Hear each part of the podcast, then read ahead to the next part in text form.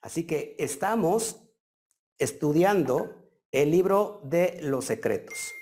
El libro de los secretos llamado Juan o Johanán. Libro que mayoritariamente está escrito en Meshalín. ¿Qué significa Meshalín? ¿Se acuerdan? Las parábolas. Creo que levantó la mano Billy. ¿Querías comentar algo, Billy? No. Ok, es que tenías una mano levantada ahí. Ok. ¿Qué significa Meshalín? Parábolas. Este libro está lleno de parábolas o de metáforas. ¿En qué nivel se tiene que estudiar de acuerdo a la interpretación judía? ¿Cuál es el nivel de las parábolas? ¿Quién me lo dice, por favor? Adelante, Silvana. El Derash. En el Derash. Felicidades, Silvana.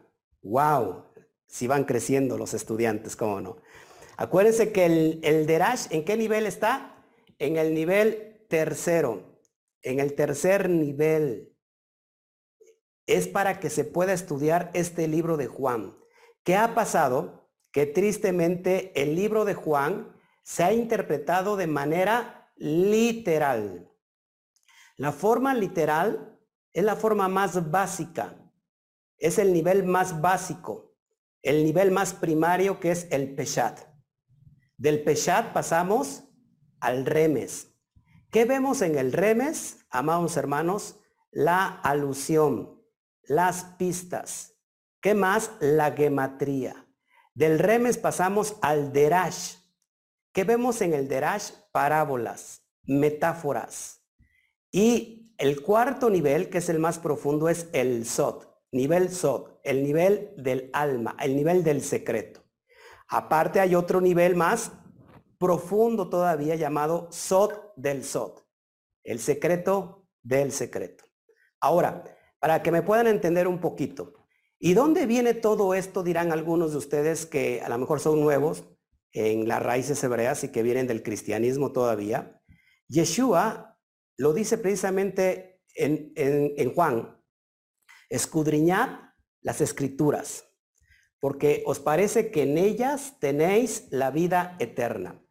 La gente que no entiende todavía los términos, eh, las raíces hebraicas, los idiomas eh, del hebreo, los hebraísmos, la palabra escudriñad en el hebreo es dirshu.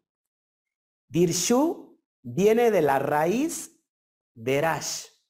Es decir, Yeshua les dijo a sus discípulos, y en el momento que lo estaban oyendo, estos judíos, ¿Se acuerdan? De estas diferentes escuelas de Chamay, de Gilel. Escudriñad. Dirshu. vayan a escudriñar en el nivel de Rash. Estudien en el nivel de Rash las escrituras. Luego venimos delante de un libro completamente místico. Sí, escuchó usted muy bien. El libro de Juan es completamente místico. Y quisimos o no nos enseñaron a estudiarlo de forma literal. Y ahí tenemos un grave, un gravísimo problema. Lo literal es enemigo de la verdad. Cuando nosotros literalizamos un texto que tiene que ser entendido en la forma que se escribió, es decir, si se escribió con un propósito de la metáfora, no se puede entender en la forma literal. ¿Por qué? Porque asesinamos la interpretación. ¿Y qué ha pasado? Que durante dos mil años se ha asesinado la interpretación. ¿Y con esto qué hicimos? Desvirtuamos la enseñanza del maestro. Y por supuesto, también de alguna manera desvirtuamos su imagen. Nos convertimos en esos que pisotearon las perlas. ¿Qué son las perlas? Los secretos de la Torá. ¿Se acuerdan que Yeshua dijo, no le tiren las perlas, es decir, los secretos de la Torá a quién? ¿A quién? A los cerdos. A los cerdos. Los cerdos, que es algo, que es algo antagónico de una oveja, son aquellos que pisotean el secreto y que terminan hablando mal de algo que no entienden. ¿Por qué? Porque la forma literal de que ellos han entendido el texto los llevaron a decir, esto no es de Dios, porque aquí dice tal cosa. Sobre todo en el libro de Juan, este es un rápido repaso para antes de meternos a esto, vemos mucho lenguaje simbólico, mucho lenguaje poético. Es decir, cuando el autor menciona a Yohanan Hamadbil, que es el, eh, Juan el Bautista para muchos, y dice, y ve a Yeshua, y dice, he aquí el cordero que quita el pecado del mundo. Lo inmediatamente que tendríamos nosotros que pensar, en realidad Yeshua es un animalito o está hablando de forma figurativa. Claro que está hablando de forma figurativa. Pero tenemos un grave problema porque también allá se menciona que Él es el camino, que Él es la puerta. La pregunta retórica nuevamente, ¿todo eso es algo metafórico? ¿Es un lenguaje eh, figurado o es algo literal?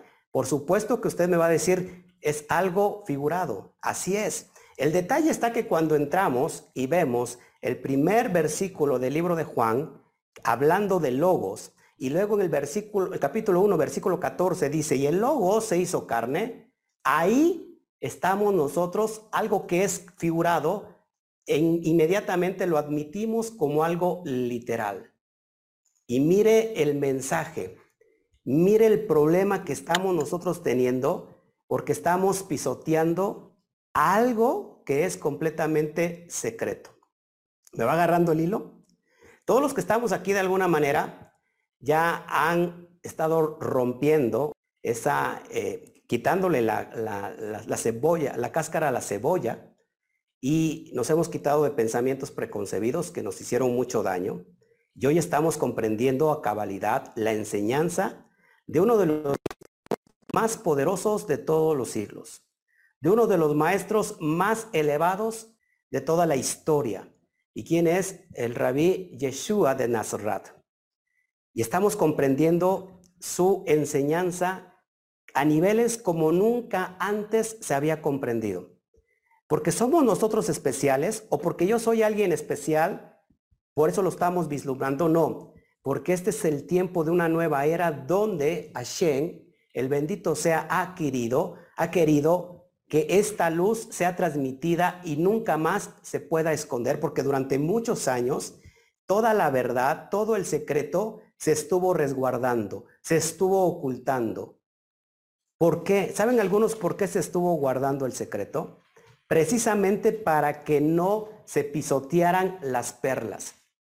Porque cuando alguien que es nuevo en esto empieza a ver, empieza a descubrir algo que no ha escuchado, inmediatamente, ¿qué se hace?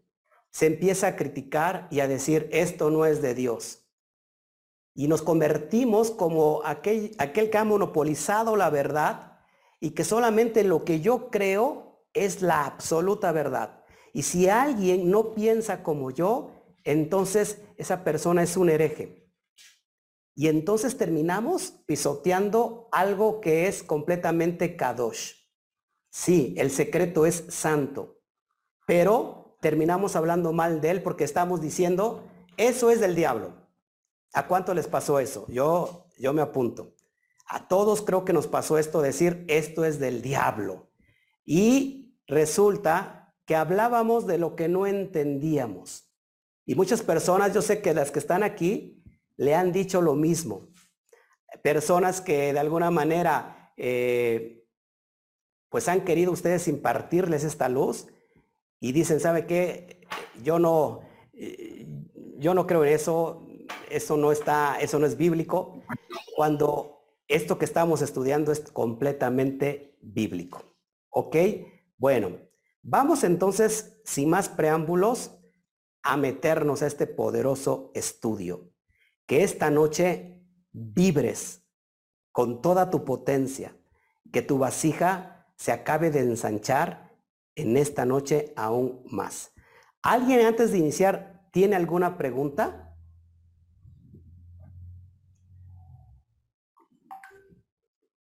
Bueno, ¿sí o, ¿sí o no? Bueno, vamos a meternos entonces de lleno. Baruch Hashem. Gracias, gracias en verdad.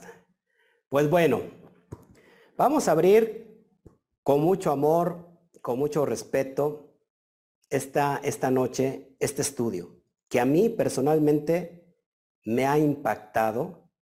Yo he vivido de Becut desde que tengo uso de razón, desde que empecé a pensar como una, como una criatura, como alguien, como cualquier persona lo hace. Y usted también ha estado en el Debecut, pero no se ha dado cuenta. No se ha dado cuenta que ha estado muchas veces en el Debecut, pero que algo que está fraccionado lo regresó al mundo de lo irreal. Y ahorita lo va a entender porque sí, muchos, de alguna manera, han experimentado el Debekut. Bueno, vamos a abrir entonces esta noche este episodio, el capítulo 10. Acuérdense que estoy, estamos estudiando el libro de los secretos y estamos en el segundo episodio. Ya dimos el primero hace 15 días. Vámonos para el segundo. Para mí era muy importante hablar del tema. Bueno, vamos a leer primero el texto de corrido y después eh, me voy a ir metiendo verso por verso de una manera sistemática para llevarles todos los datos precisos de lo que está escribiendo el autor. Number one, número uno, para, para comprender la escritura de alguien, tenemos que meternos en la mente del que escribe. Si no nos metemos en la mente del que está escribiendo, no vamos a, tener, eh, a comprender absolutamente nada. Luego, tenemos que entender y que conocer quién es el que recibe la escritura.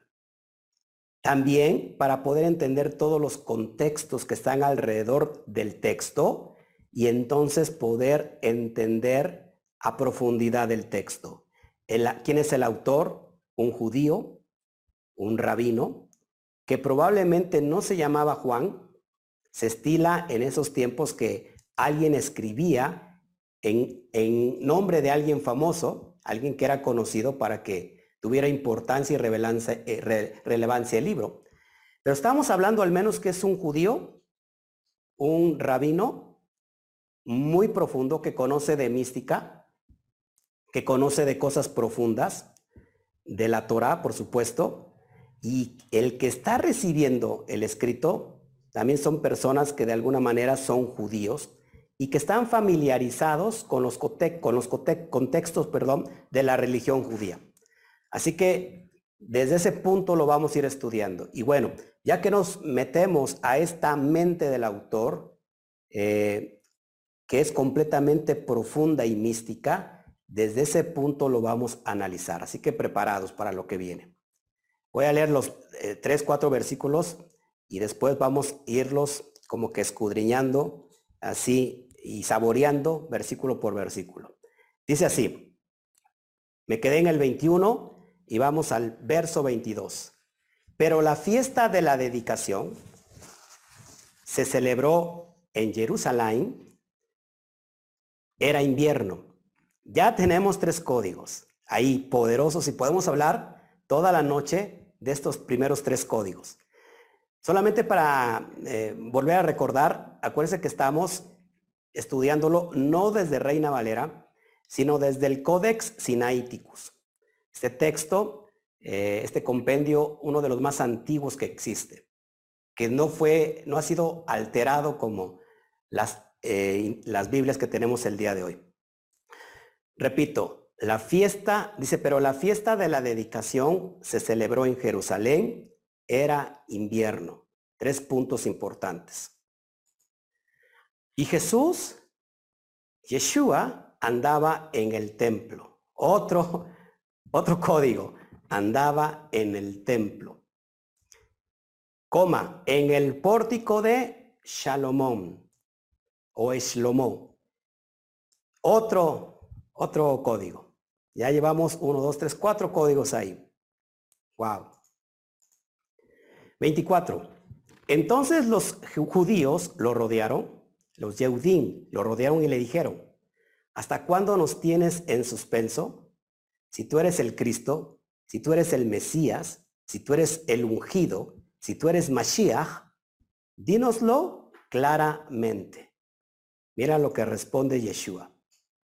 Respondió Yeshua, os lo he dicho, no creéis. Las obras que yo hago, esto lo vamos a repasar más adelante, las obras que yo hago en nombre de mi Padre, estas dan testimonio de mí. Así que, amados, tenemos los primeros cuatro versículos. Los que ya están avanzados y que de alguna manera han tomado cursos y seminarios conmigo, ya saben desde qué punto está hablando el autor. Fiesta de la dedicación, Jerusalén, invierno, templo y Eslomo. Más adelante también hablaré de por qué estos judíos lo rodearon y le empezaron a decir, si tú eres el Mesías, pues de una vez, habla claramente. Bueno, vamos a estudiar estos primeros secretos que Akadosh Baruju, en su infinita misericordia, nos está dando para este poderoso Shabbat, de abrir nuestra mente, de abrir nuestro corazón, para ir entendiendo las cosas que están resguardadas en este texto. Si usted lee de manera literal, pues aquí no está pasando nada, ¿no? Porque el autor relata cosas precisas como la fiesta de dedicación, eh, eh, ¿Por qué menciona Jerusalén? ¿Por qué tiene que mencionar que era invierno? Todos estos detalles hablan mucho de lo que vamos a mostrar el día de hoy. Bueno, vamos a, traer el primer, el primer secreto, primer código. Fiesta de la dedicación. Para los que no saben qué es la fiesta de la dedicación, pues es nada más y, eh, nada, más y, y nada menos que a ver, ¿quién, quién me dice? Hanukkah. Hanukkah.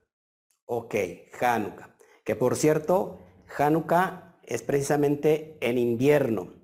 Que el día de hoy, pues hay muchas personas que han, lo, han, eh, hecho, lo han hecho como una Navidad, ¿no?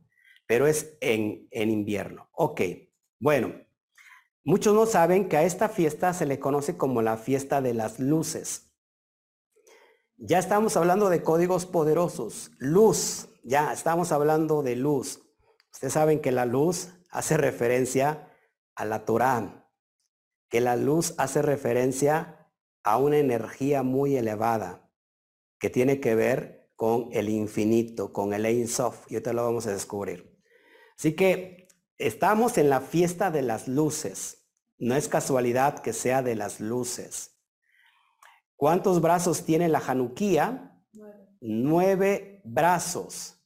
Tampoco, bueno, estos nueve es en alusión a los ocho días, milagrosos, ¿no? Que duró eh, en el Beit Hamidash una vez que lo recuperaron, eh, eh, que lo tenía Antíoco Epífanes, vencen y este, esta comunidad judía, cuando, o los judíos cuando toman el templo nuevamente, recuperan el templo, se habían llevado todo, no había más que una pequeña pizca ahí de, ¿cómo se llama?, de aceite y alcanzó para ocho días más uno. Bueno, tenemos nueve, pero acuérdense que todo esto es una metáfora de algo que está escondido.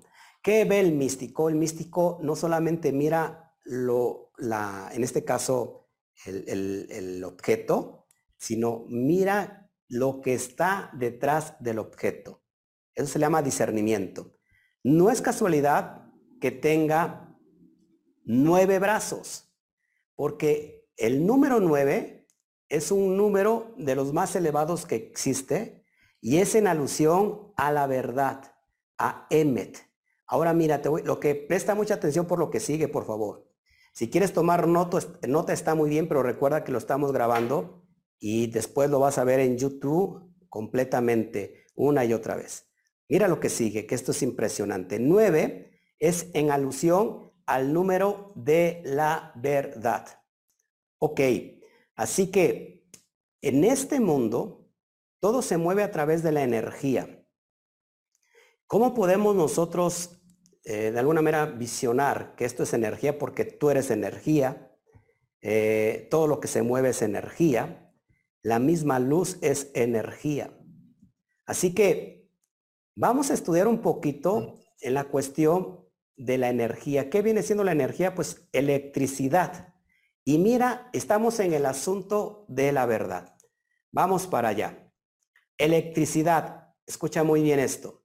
En hebreo se escribe hashmal. Y estamos en la gematría. Het, Shin, Men, Lamet. Hashmal tiene un valor de 378. Cuando yo hago la gematría Catán de Hashmal, es decir, sumo 3 más 7 más 8, me da igual a 18.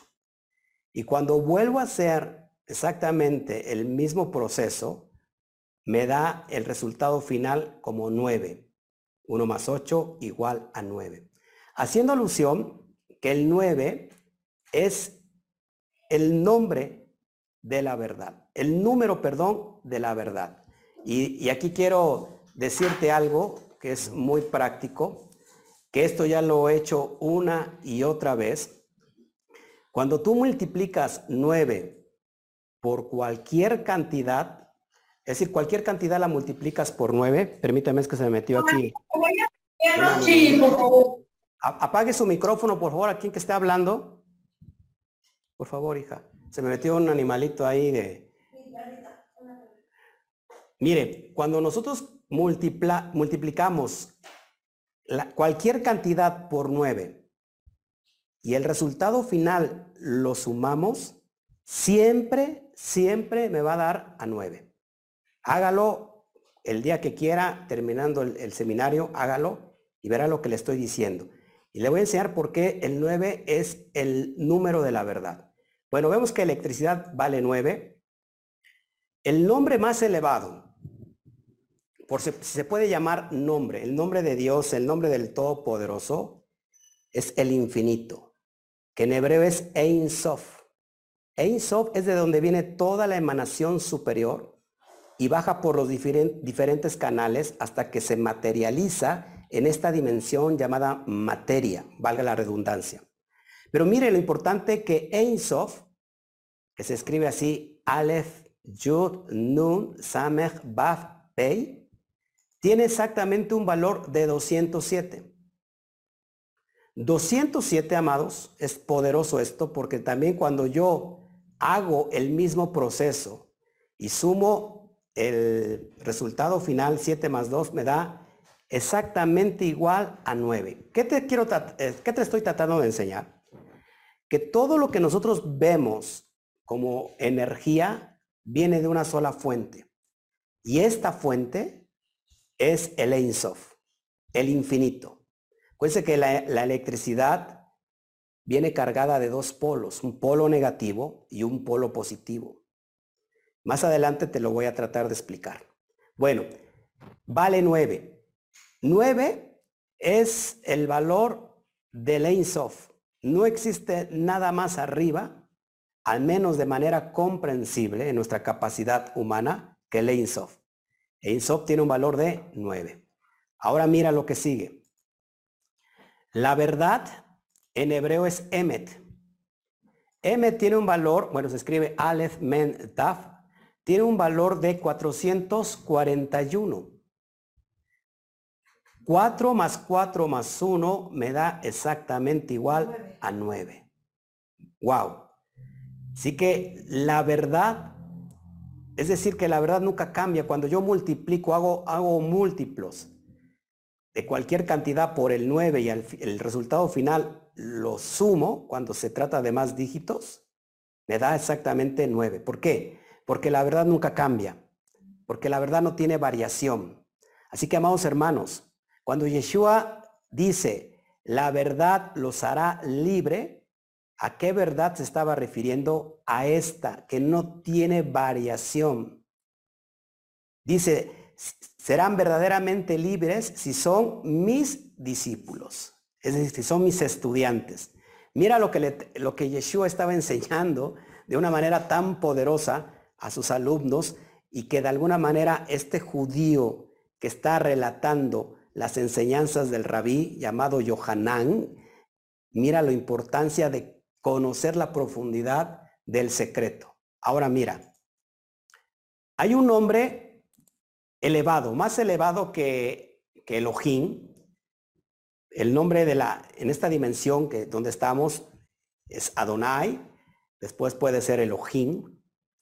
Uno de los nombres más elevados, inclusive más elevado que Yuhet Bat Hei, es el nombre Eye. ¿Te acuerdas cuando le pregunta a Moshe, ¿en nombre de quién voy delante de tu pueblo para que me crean? Le dice, vas en el nombre de Eye, Asher Eye. Es decir, yo seré el que seré. La palabra Eye que se escribe Aleph, Aleph Hei, Yud, Hei, tiene exactamente un valor de 21.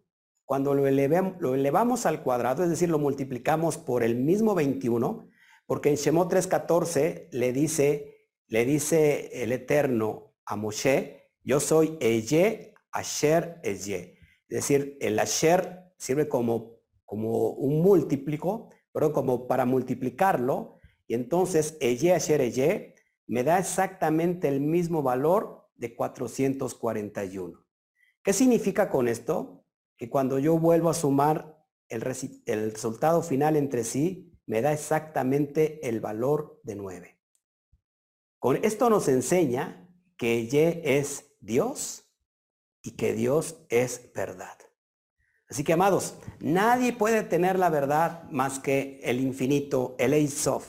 Cuando alguien dice, yo solamente eh, tengo la verdad y lo que te estoy enseñando es, es la verdad, creo que está monopolizando la verdad y se está tomando el lugar de Dios. Solamente el, el bendito sea, le pertenece la verdad y la verdad es infinita. Así que nosotros estamos en camino de esa verdad y esta es la verdad que hacía referencia Yeshua de Nazaret, el rabino del primer siglo enseñando cosas tan poderosas como esta que te estoy acabando de enseñar.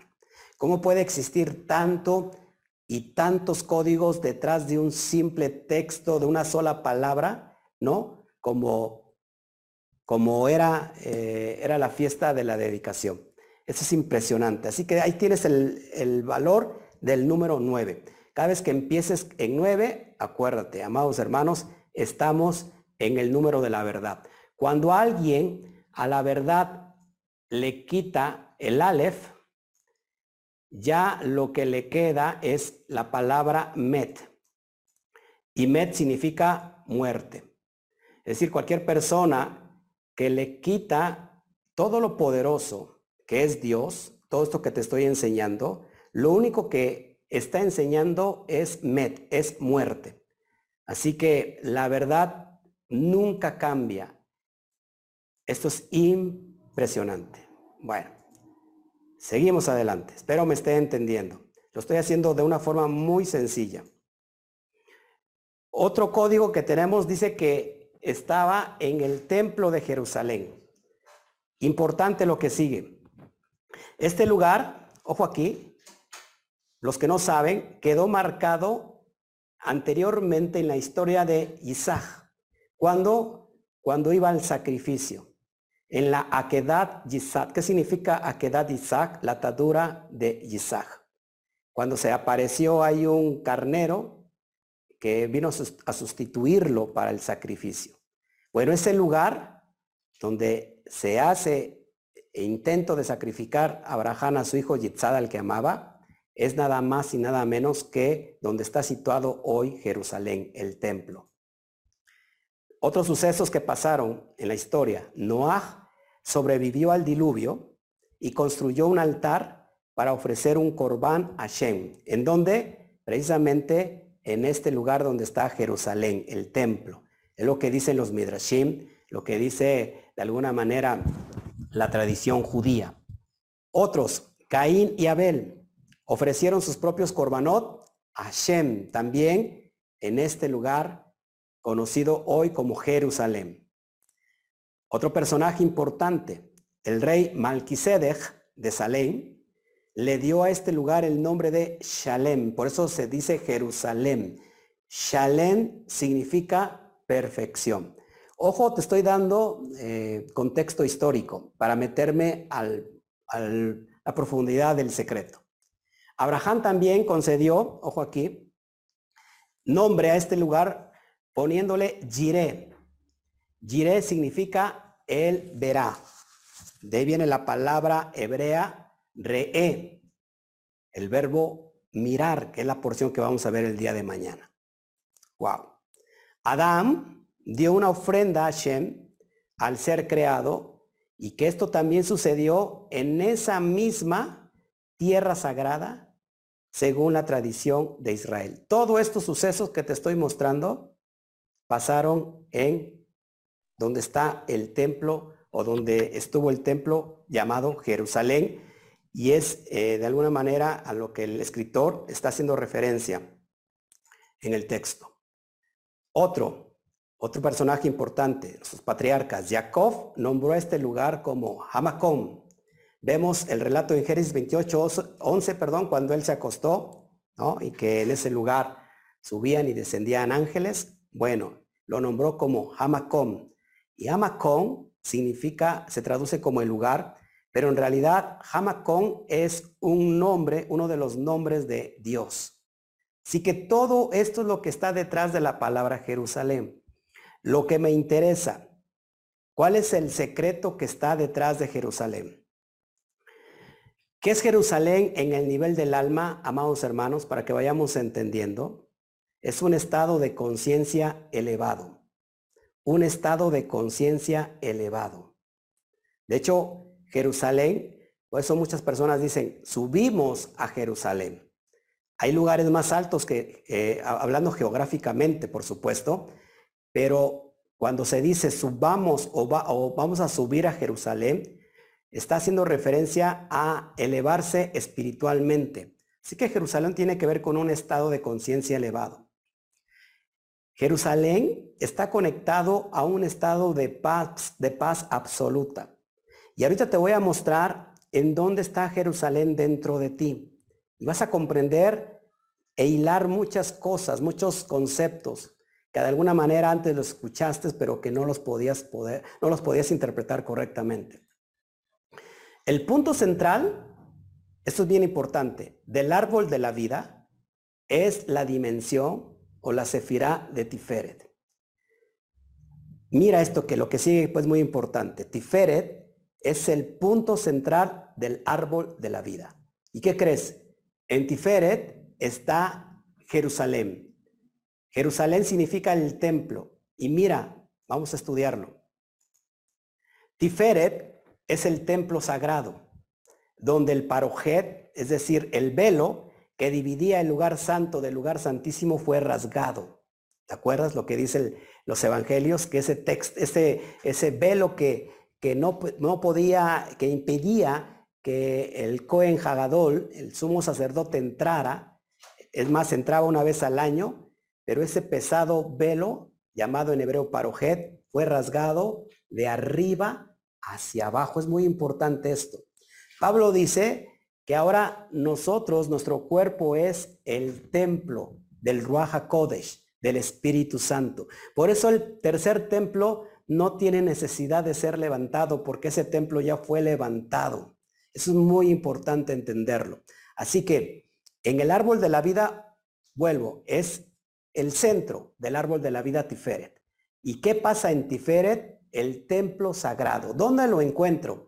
Bien importante lo que sigue. No te pierdas. Se encuentra en el corazón del hombre, de la mujer, en el corazón del, del ser.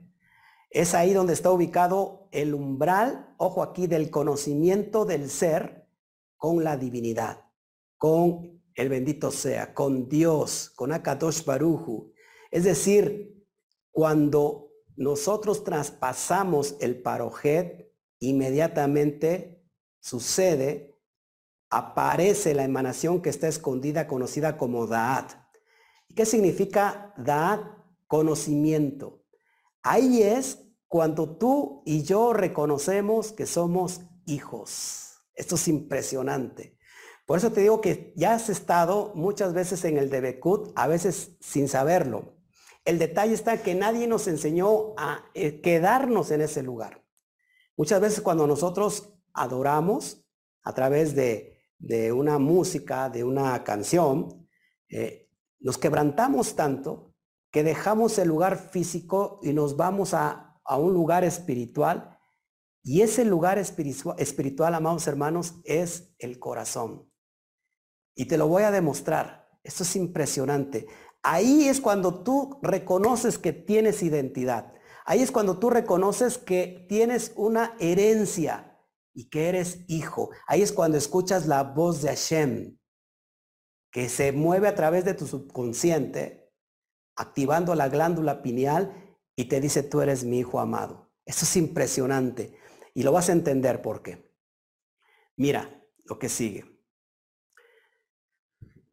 En el corazón en Tiferet, que es el templo, es donde los 24 ancianos se postran delante de la presencia divina. Según vemos en el relato de Apocalipsis 4.10, los 24 ancianos se postran delante de la presencia divina. ¿Y por qué te digo que Tiferet es el corazón y el corazón es el templo? Porque mira lo que sigue. Tenemos, normalmente el ser humano tiene 12 pares de costillas, que se da igual a 24 costillas. Esto es impresionante, lo puedes ver ahí. 24 costillas. Estos son los 24 ancianos que se están postrando. ¿Dónde se postran? Delante de la presencia de Hashem. Y el corazón es el templo, amados hermanos. El corazón tiene cuatro cámaras y en ese corazón es donde llega la sangre que bombea el hígado y que muchas veces va completamente impura y el corazón es como eh, el proceso de purificar la sangre, amados hermanos. Es impresionante. Y te vas a enamorar más de esto que, que te estoy enseñando, porque ¿qué es lo que está recibiendo el corazón bombeo? Pero este bombeo viene acompañado de aire, porque atrás están los pulmones y que representa el aire, que representa el ruach, el viento, el soplo divino de Hashem. Esto es impresionante, porque el corazón también es la Torah. Mira, ¿cómo inicia el relato de, del Génesis, de la creación? Con la letra Bet. El último libro de la Torá es el libro de Devarim, Deuteronomio, y termina con la letra Lamed. La palabra Israel termina con la letra Lamed. Cuando yo junto Lamed con Bet, me da la palabra Lev, que significa corazón. Es impresionante, amados hermanos, porque lo que te estoy enseñando son cosas bien profundas. Nosotros hemos estado mucho, muchas veces ahí y ahí es donde se va a producir el debekut. Ahí es cuando se produce que tú eres hijo. Esto es impresionante. Eh, no quiero meterme mucho eh, en, estos detalles porque me voy a alargar demasiado, pero lo que estás viendo, amados hermanos, es que el corazón, mucha gente no lo sabe, tiene más, mucho más energía que el propio cerebro. Así que el corazón es Tiferet, es el centro neurálgico del árbol de la vida está cargado de mucho más energía que el cerebro y ahí es donde está el templo del ser. Ahí es donde traspasamos el velo y podemos eh, producir el Da'at y reconocer que somos hijos, que somos reyes, que somos sacerdotes, que tenemos herencia. Ahí es donde el hijo pródigo regresa y vuelve a casa. Esto es impresionante. Bueno, sigo. Sigo en la importancia de todo esto. Bueno, dice también que era invierno. ¿Y qué tiene que ver el invierno? Pues es otro código. ¿Qué sucede en el invierno, amados hermanos? Mucha gente se va a espantar aquí. Bueno, tenemos la palabra solsticio, que viene del latín sol más sistere, que se puede traducir como quedarse quieto y alude al instante en el que el sol llega a su punto más alto en el cielo. Pero el solsticio nos está hablando particularmente en el solsticio de invierno, por supuesto, el gran símbolo natural de la muerte y del renacimiento. de la muerte y del renacimiento. Por eso Yeshua es tomado muchas veces en referencia como este sol, porque el sol, acuérdense que muere, todos los días muere el sol, y baja al inframundo, vuelve a resucitar al otro día. Esto es impresionante. Puedes apagar el micrófono. Ahora, ¿dónde está el sol? Amados hermanos, el sol, ¿cuál, cuál es el astro? Porque toda la sefirot del árbol de la vida está, eh, tiene un arquetipo, eh, tiene un astro. Bueno, precisamente en, en Tiferet está el sol. El sol de justicia es muy importante, amados hermanos, porque lo que estamos viendo es esta metodología de la metáfora que estamos pasando el, el, el, mashal al ninshal, es decir, la metáfora a lo que significa, al ninshal, al resultado, al significado en sí. Así que en Tiferet tenemos el sol. Por eso es muy importante que si en Tiferet está el sol y nos habla de renacimiento, es ahí precisamente donde el alma realiza el renacer, es decir, el renacer del alma o bien la resurrección del ser. Esto es impresionante. Ahí es donde sucede esta resurrección que el alma necesita. Por eso es importante estudiar el árbol de la vida. Bueno, hay, hay personas que están entrando. Entonces, amados, todo tiene que ver con luz. ¿Escuchó usted bien? Todo tiene que ver con luz. La luz que nos llega del, bendito sea y que nos lleva a esta dimensión por eso el autor está haciendo mención de todos estos datos que están alrededor de esta recreación para que podamos entender todo este conocimiento pleno. Otra más, el pórtico de Salomón. Bueno, la puerta de Shlomo. ¿Qué le viene a la cabeza cuando pensamos en Salomón? Es lógico, inmediatamente sabiduría. Impresionante. Y hablamos entonces de la, ojo aquí, de la Sefirá superior, de la tría superior, que es Jotma. Jotma significa sabiduría. Precisamente porque el autor menciona la puerta de Salomón. ¿Y qué pasa en Jotma? Cuando nosotros rectificamos la Sefirá de Jotma, es cuando estamos uniendo Ima con Abba, es decir, madre con padre. Cuando se une papá y mamá, que es la sefirá superior, que es Jodma y Binah, amados hermanos, lo que sucede es que se da el hijo. Y el hijo es el Daat. ¿Dónde está el Daat? Escondido en el lugar santísimo del templo, que es el corazón. Cuando nosotros nos elevamos a esa dimensión de luz y traspasamos el velo porque ya está rasgado, a través de la enseñanza de, de Yeshua, nos está enseñando estos, estos, estos poderosos secretos. Entonces nosotros cuando traspasamos el velo podemos entrar plenamente confiados delante de la presencia de Hashem para recibir el oportuno socorro. Y estamos unificando las dos sefirot superiores de Jodma y Binah y se da el Hijo, el Dad. Tú eres mi Hijo. ¿De dónde es llamado eh, Israel? Que es el hijo del padre de Mizraim. Es decir, que cuando el ser humano, el alma sale de esa cárcel llamada Egipto y trasciende, trasciende para pasar el desierto y llegar a la tierra prometida. Es decir, que antes de llegar a la tierra prometida, tiene que entrar este templo para que después pueda dimensionarse a la parte superior que es el Keter. Esto es impresionante. Entonces el yihud de Jodma y Binah produce el Da'at. Amados, ¿qué es el Da'at? Apúntelo. Conciencia elevada. ¿Qué es el Da'at? Conciencia Mashiach. Eso es impresionante. ¿Qué es el? La, el alma que está vibrando fuertemente al nivel de la Neshama, a nivel eh, dimensional que ha dejado el nivel Nefesh pasado por Ruach y ha entrado precisamente al pleno conocimiento que es el DAT. El DAT es la activación, que más adelante lo voy a decir, de cómo reprogramar el subconsciente. Impresionante.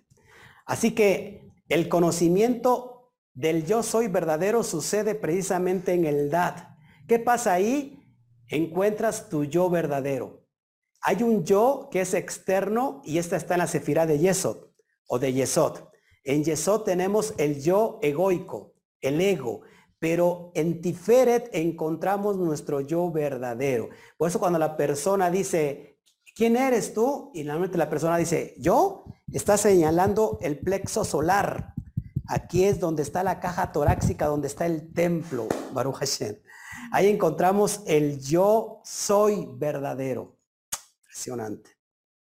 Mira este texto que te va a encantar, Proverbios o Mishle 34. Estoy sudando de tanta energía. ¿Has escuchado esto? ¿Quién ha subido al cielo y bajado? ¿Quién reunió viento en sus puños? ¿Quién ató agua en el manto?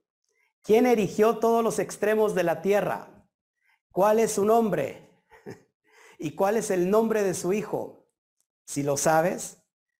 Exactamente, amados. Estamos hablando nuevamente de estas emanaciones de Jotma y Binah. ¿Quién bajó? ¿Quién, ¿Quién, subió al cielo y ha bajado, amados hermanos? El Eterno se, se extrajo a sí mismo, haciendo sin zoom, y después nos volvió a dar vida a través de la energía de la parte más superior del Keter hasta llegar a Malhut. Y está hablando de las tres letras madres aquí, fuego, viento y agua con los cuales se forma la tierra. Es elementos creativos. Y dice nuevamente, ¿cuál es el nombre? Está hablando del Padre, Jotma. ¿Y cuál es el nombre de su hijo? Si lo sabes, el Dad. ¿Qué es el Dad? El conocimiento elevado. ¿Qué es el Dad? ¿Quién es el hijo? Aquel que es Israel, aquel que ha dejado la conciencia inferior y ha activado su conciencia elevada. Ese es el hijo. El hijo eres tú, el hijo soy yo, el hijo es aquel que se ha reconocido en su propio templo, en su propio Tiferet. Esto es impresionante. Eh, es aquel que, por lo cual ha obedecido a lo sumo, entonces el Padre le da un nombre que es sobre todo nombre. ¿Cuál es el nombre que sobre todo nombre? Yud Y dice, y, y lo exalta a lo sumo. Lo vuelve rey. Es decir, la corona de los mundos superiores le viene a esa persona cuando ha encontrado su verdadera identidad precisamente en Tiferet. Y ahorita vamos a hablar rápidamente cómo lograr eso. Bueno, seguimos. 26, pero vosotros no creéis, porque no sois de mis ovejas. Impresionante esto. Mis ovejas oyen mi voz y yo las conozco y me siguen. Y yo les doy vida eterna y no perecerán jamás, ni nadie las arrebatar, arrebatar, arrebatará perdón, de mi mano. Le está diciendo a estos judíos, a estos perushim, a estos fariseos, no me creen ustedes porque no son mis ovejas. En el nivel del alma, amados, es la conciencia Mashiach que está teniendo pleito con la, con la lógica, con los pensamientos negativos, con los pensamientos eh, que están llenos de ego, con los pensamientos más bajos que están impuros, con los pensamientos parásitos. Eso es muy importante. Las ovejas son aquellos pensamientos buenos. Es muy importante que entendamos esto. Así que la conciencia Mashiach le da vida eterna. ¿Por qué? Porque los vuelve a la esencia de la eternidad, porque somos fragmentos. Somos un fractal de un alma tremenda que es el Ein Sigo. Lo que el Padre me ha dado es mayor que todo. ¿Qué, qué, qué le da el Padre al Hijo? La herencia. Una vez más, ¿quién es el Hijo? Dad, el conocimiento. Y nadie puede arrebatarlo de la mano del Padre. Por supuesto, porque cuando nosotros llegamos a ese nivel de conciencia, ya jamás y nunca nos van a volver a engañar, porque estamos en ese eh, nivel elevado de conciencia.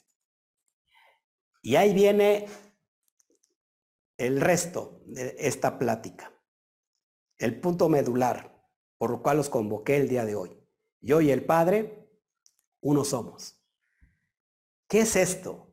¿Cómo que Yeshua dijo yo y el Padre uno somos y que, volviendo una vez más a la narrativa literal, muchas personas dijeron, ah, es que ahí dice yo y el Padre uno somos, sí, porque Él es Dios. Y entonces, si es Dios, es el Padre. Así que Jesús es el Padre. No es el Hijo, pero sí es el Hijo, pero también es el Padre. Eh, no es humano, pero también es Dios. O es humano, pero también es Dios. ¿Qué significa esto? ¿Me han entendido todo lo que acabo de hablar para poder explicarles este punto central? Yo y el Padre uno somos. Bueno, ¿qué es esto? Yo y el Padre uno somos. Ese es un concepto judío que se refiere a la cercanía a Dios, conocido como el Debekut. Apúntelo, Debekut. Es un estado meditativo profundo y de trance alcanzado durante la oración, es decir, la tefilá, el estudio de la Torá o cuando se realizan las 613 mitzvot. Pero muchos de ustedes ya han estado en ese trance y no lo han sabido cuando nosotros nos metemos a la meditación, en este, antes que era, o en su caso, en la adoración profunda, usted deja esta parte material y se va a esa dimensión. Usted lo ha experimentado. Esto no es nuevo. Esto ya se tiene años, milenios, estos conceptos profundos antiguos.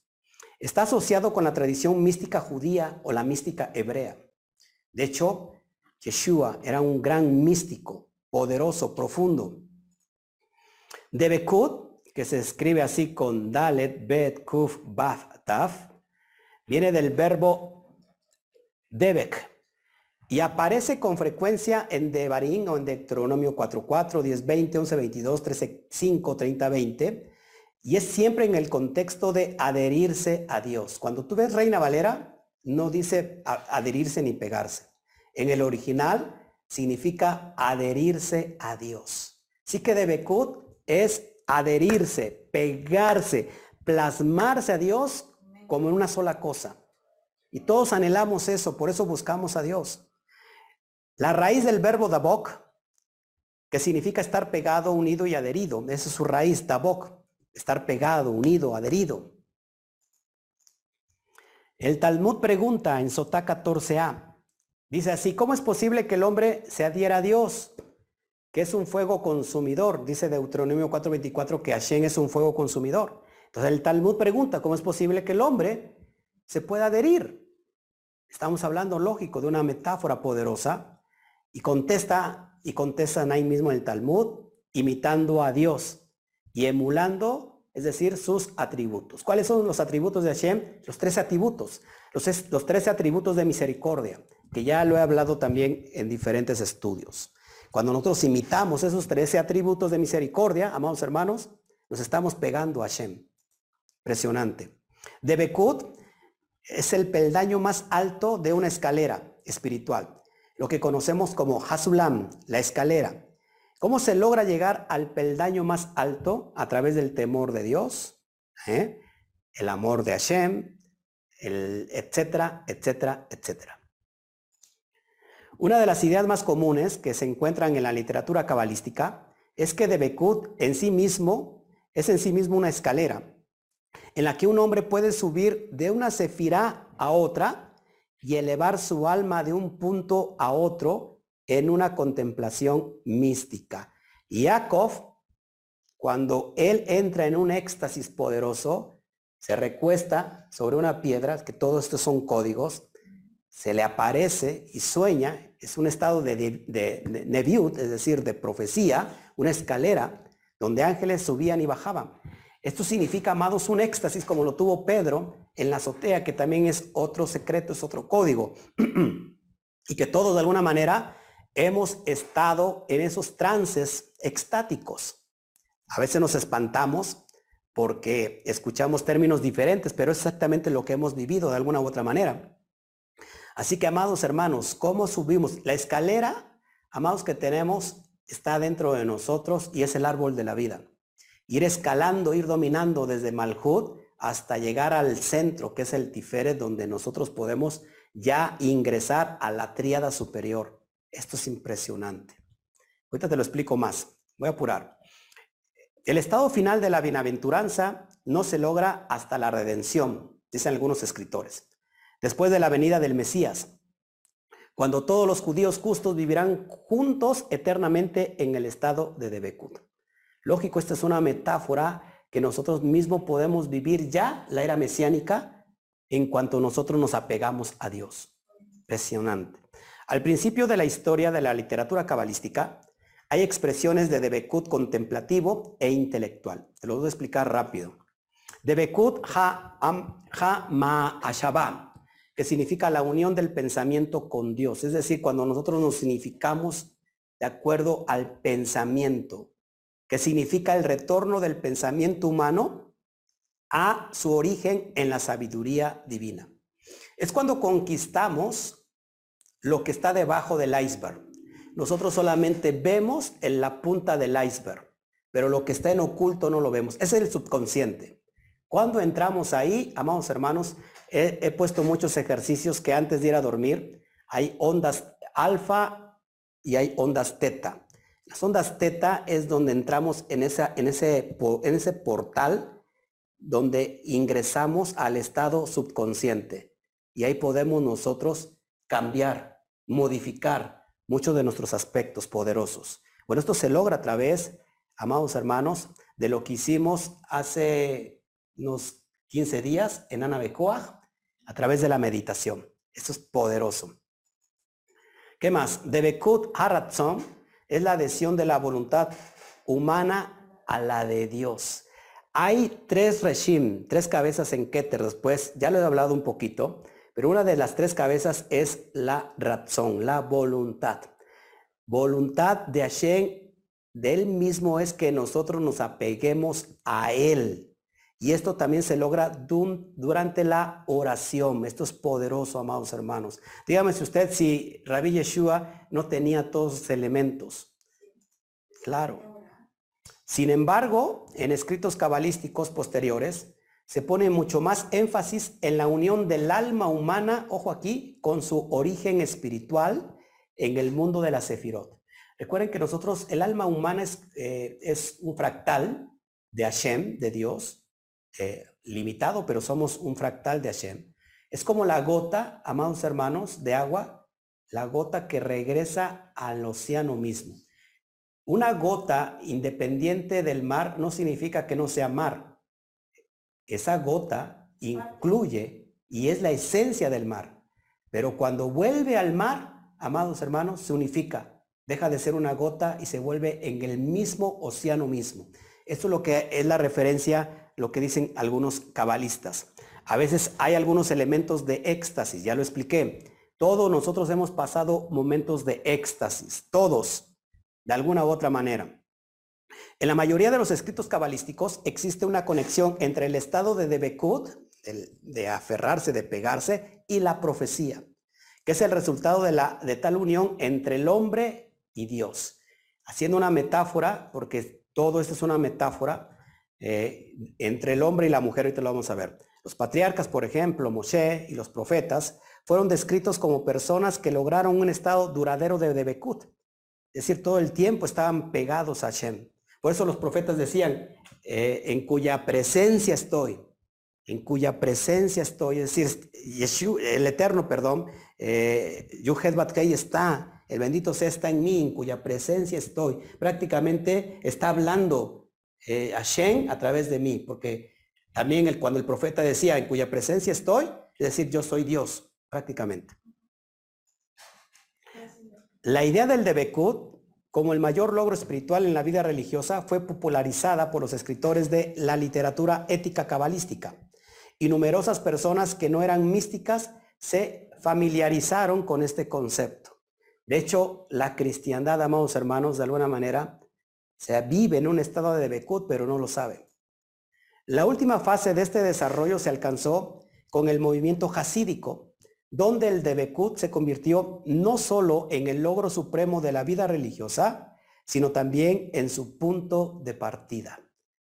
Y ya voy a explicar ahora sí cómo, bueno, sigo leyendo. Según el hasidismo, debe de ser el estado mental constante del creyente, Ojo aquí, incluso mientras se ocupa de las necesidades diarias de la vida y no solo durante los momentos culminantes de la oración y la actividad religiosa.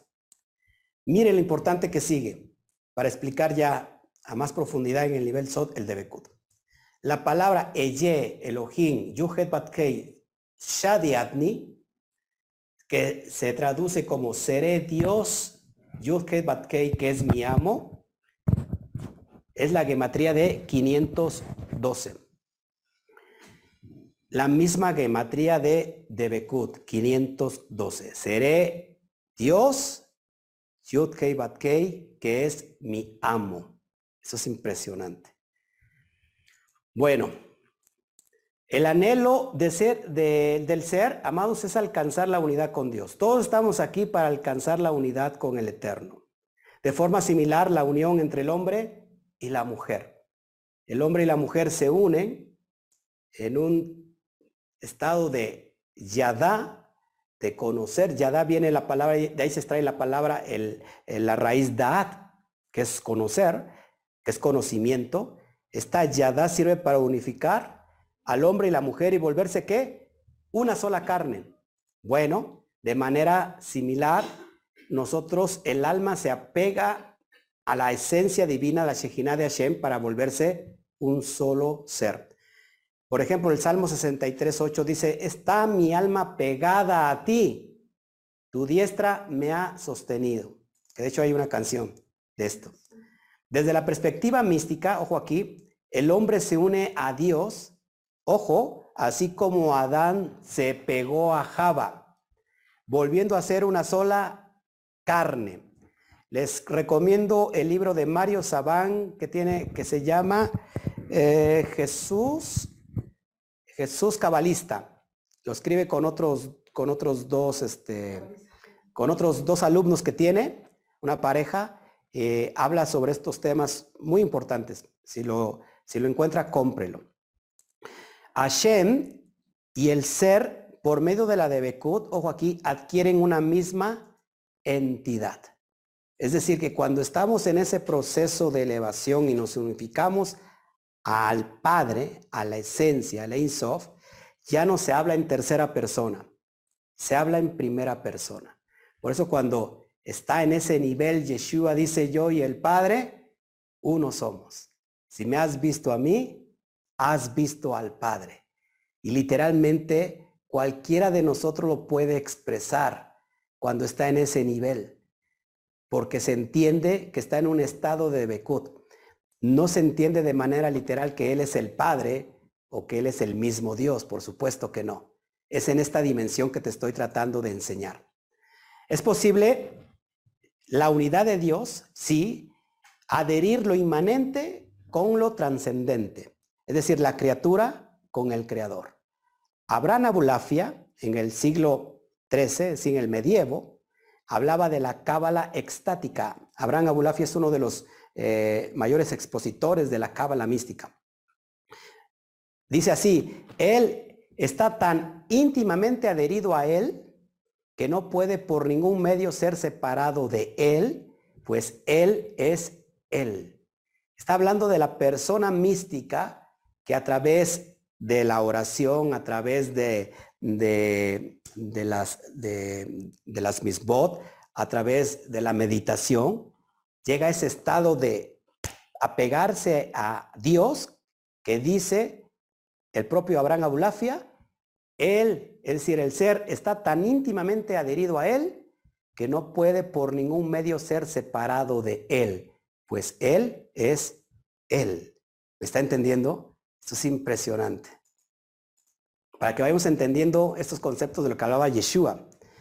En Juan 10, 21 al 23, mira lo que dice el propio Yeshua, para que todos sean uno, un ejat, una unidad, como tú, oh Padre, en mí y yo en ti. Que también ellos sean uno en nosotros, pues para que el mundo crea que tú me enviaste, la gloria que me diste, yo les he dado, para que sean uno, así como nosotros somos uno, yo en ellos y tú en mí, para que sean perfectos en unidad, para que el mundo conozca que tú me enviaste y que los has amado a ellos como también a mí me has amado. No solamente Yeshua decía yo y el Padre uno somos, sino que también decía también los que tengo enfrente, los que le estoy dando mi enseñanza, todos seamos uno, que todos seamos el Padre. Impresionante. ¿Te das cuenta cómo de alguna manera desvirtuamos un texto porque lo trajimos a lo literal y fue un grave error. Solo una conciencia unificada, es decir, la conciencia Aleph que tanto hablo, nos llevará al pleno conocimiento experimental. Solamente lo podemos llevar a través de la conciencia Aleph. ¿Qué significa la conciencia Aleph? Dejar de pensar en lo binario, en lo dual, en el cielo, en el infierno, en Dios, en el diablo, en lo malo, en lo bueno. Amados, todo viene de una misma energía, de una fuente, te lo acabo de demostrar. A través del Einsop todo viene de él. Dice en Isaías 45, si no mal recuerdo, que él hizo el bien, pero que también hizo el mal. Esto es impresionante. El mal desde nuestra perspectiva, porque a veces el mal trae un bien para nosotros y a veces el bien puro también nos hace mal. Esto es impresionante. En el estado de la negación del yo, ¿cómo llegamos a ese estado de conciencia, Aleph? Amados, negando el yo. ¿Qué es el yo? El ego. Y trascender a la dimensión del yo interno, del yo tiférico.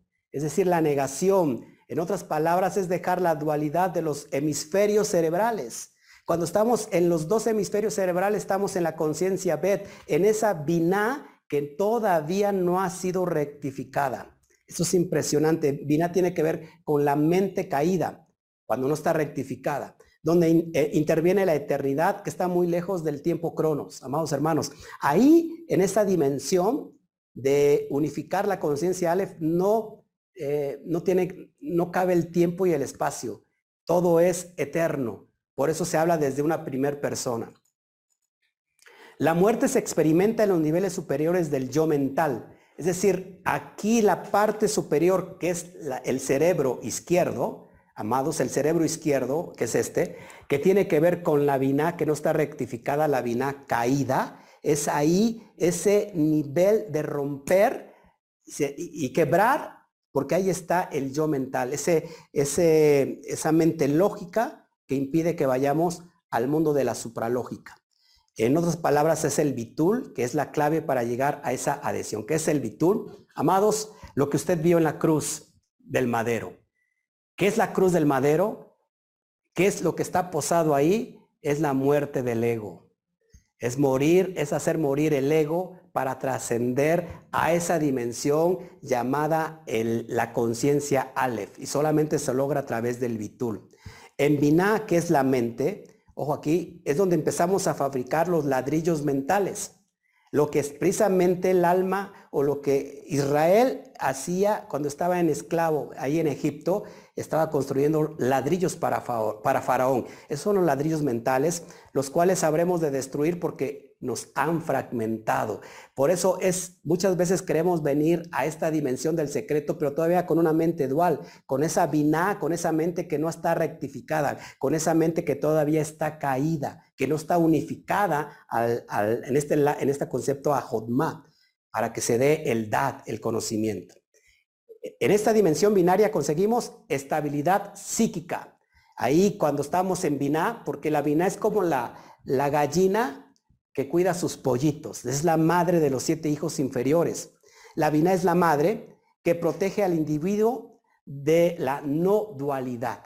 Es decir, cuando viene y empiezas a abrirte este mundo importante, profundo del secreto, la mente, esta que, está caída, te dice, no le hagas caso, esto es del diablo. Eso no es bueno. Y bueno, y no es bueno para la vina que está completamente aún caída. Pero ¿qué necesita vina? ¿Cuál es el arquetipo de vina? ¿Por qué se le llama madre? Porque el arquetipo de vina tiene que ver con Eva, con Java. Java transgredió y de alguna manera vino a ensuciar a Adán. Por eso rectificar a Eva es lo importante porque es unificar la parte del hemisferio izquierdo donde está el rigor y unirlo a la parte derecha donde está la, bondad, el Gesed. ¿Para qué? Para que se cree la misericordia. Es el Dad. Y entonces ahí dejamos lo binario, el dualismo. Ahí dejamos la idolatría. Porque sabes, cuando tú piensas que hay otro ser llamado diablo, no solamente estás creyendo en Dios, sino en un enemigo acérrimo.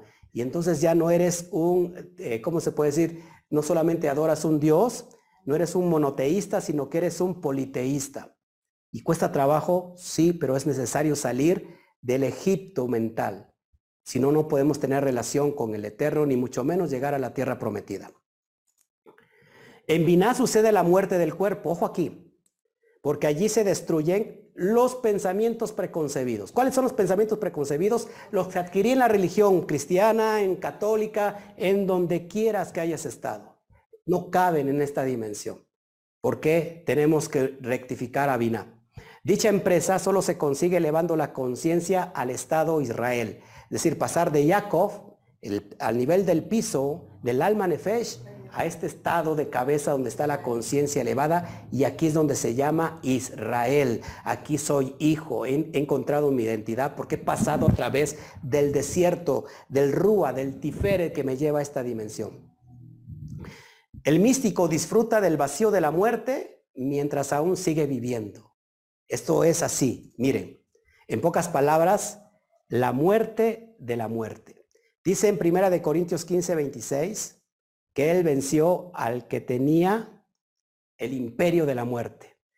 Cuando, cuando vence a la muerte o cuando se vence a la muerte, cuando nosotros pasamos de esta muerte mental, es decir, romper los paradigmas mentales, entonces resucitamos y ahí vencemos a la muerte. ¿Cómo?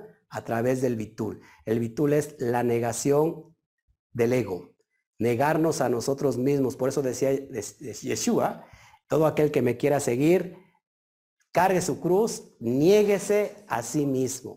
Impresionante. Él venció la muerte con la muerte. ¿Cómo, ¿Qué es esto en la profundidad del alma? Nosotros vencemos la muerte mental, haciéndola morir y resucitamos a este nuevo conocimiento que es el Dad, una conciencia completamente elevada. Dejamos que los dos hemisferios trabajen ya unidos en una misma unidad, porque cuando hay división hay un satán. Un satán es aquel obstáculo que nos impide llegar a la dimensión elevada de, la, de ser Israel. Fíjense, en Hebreos 2.14, perdón, eh, Primera de Corintios 15, 26 dice otra cosa, a ver si me lo quieres buscar, o alguien que me lo lea, mientras le leo Hebreos 2.14. Dice, él, hablando de Yeshua, también participó de lo mismo, para destruir por medio de la muerte, ojo aquí, para destruir. Primera de Corintios 15, 26. Repito, Hebreos 2.14 lo leo. Él también participó de lo mismo, hablando de Yeshua, para destruir por medio de la muerte, ojo aquí, al que tenía el imperio de la muerte. Esto es el Satán. Es decir, la parte que está dividida la mente que todavía está en, una mente caída, impura, y que está pensando siempre en lo binario, en el dualismo. Eso hace tanto daño. ¿Cómo se vence? ¿Cómo se vence? Porque el Satán ahí, ojo aquí, está gobernando, está gobernando esa mente, esta biná. Acuérdense que por eso Eva fue tentada por el Nahash estando separada de Adán. Si hubieran estado juntos, no, no podría ser tentada. Pero cuando estuvo separada Eva de Adán o Java de Adán, fue tentada por el serpiente. ¿Por qué? Porque en la división se crea un Satán. Ese es el imperio del Satán. Ese es el, gobierno que tiene sobre la muerte. Cuando nosotros hacemos morir la mente, este, esa biná que está impura, entonces la unificamos con Jotma para que se dé la conciencia elevada, vencemos a la muerte por medio de la muerte. A ver qué dice Primera de Corintios 15, 26. Dice, y el postrer enemigo que será destruido es la muerte. ¿Qué es lo que tenemos que destruir? ¿Cuál es el postrer enemigo? La biná. la mente que está todavía cautiva en la impureza del serpiente. Es impresionante. Pero me lo estés entendiendo que es muy, muy profundo. Estoy muy emocionado, por eso me lengua la traba. Ya vamos a terminar. Verso 31. 31. Otra vez los judíos tomaron piedras para apedrearlo. Escucha, estos judíos que estén en una, en una mente binaria, en una, en una mente caída, escuchan al rabino decir, yo y el Padre uno somos. Para ellos ya es una locura. ¿Cómo tú estás creyéndote el Padre? Imagínate, tienen que dar la clase como se la estoy dando hoy. Otra vez los judíos tomaron piedras para apedrearlo. En el sentido del Sob, ¿qué son los judíos? Son los pensamientos caídos, los malos pensamientos. E, es el mismo ego, porque siempre el ego va a tirar siempre la, la del Eterno en nosotros. Es decir, los pensamientos lógicos siempre van a ir y te van a decir, no, eso está, está, no lo creas. No puede ser eso. Tomaron piedras para apedrearlo.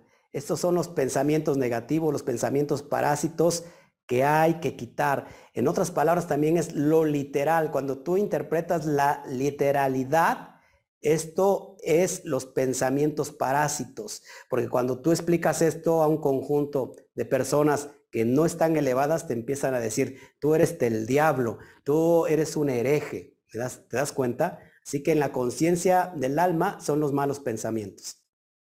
32. Yeshua le respondió, Muchas buenas obras os he mostrado del Padre. ¿Por cuál de esto me pedráis? mira lo que contestaron. Los pensamientos negativos. Respondieron, por buena obra no te apedreamos, sino por la blasfemia. Porque tú, siendo hombre, te haces Dios. ¿Cuándo Yeshua dijo que era Dios? ¿Cuándo Yeshua dijo que, que era el, el, propio infinito, el Ein Sof? Esto es imposible. ¿Te das cuenta? Estos pensamientos negativos parásitos que nos quieren evitar a toda costa que pasemos al umbral del subconsciente para poder reedificar el subconsciente, para poder eh, reestructurarlo nuevamente y tengamos una vida de éxito. Sigo, sigue el relato. Yeshua le respondió, ¿no está escrito en vuestra ley? Yo dije, ¿dioses sois? Es decir, ustedes están tomando el texto de una manera literal ¿Por qué cuando está escrito en la Torah, ustedes son dioses? ¿Por qué no lo toman de manera literal? ¿Y por qué mi, mi expresión, mi enseñanza la están tomando de forma literal? 35. Si a los que vino la palabra de Dios llamó dioses, y la escritura no puede ser quebrantada. Eso lo vemos en el Salmo 82.6. A los que recibieron la palabra se les llamó dioses, que también la palabra jueces.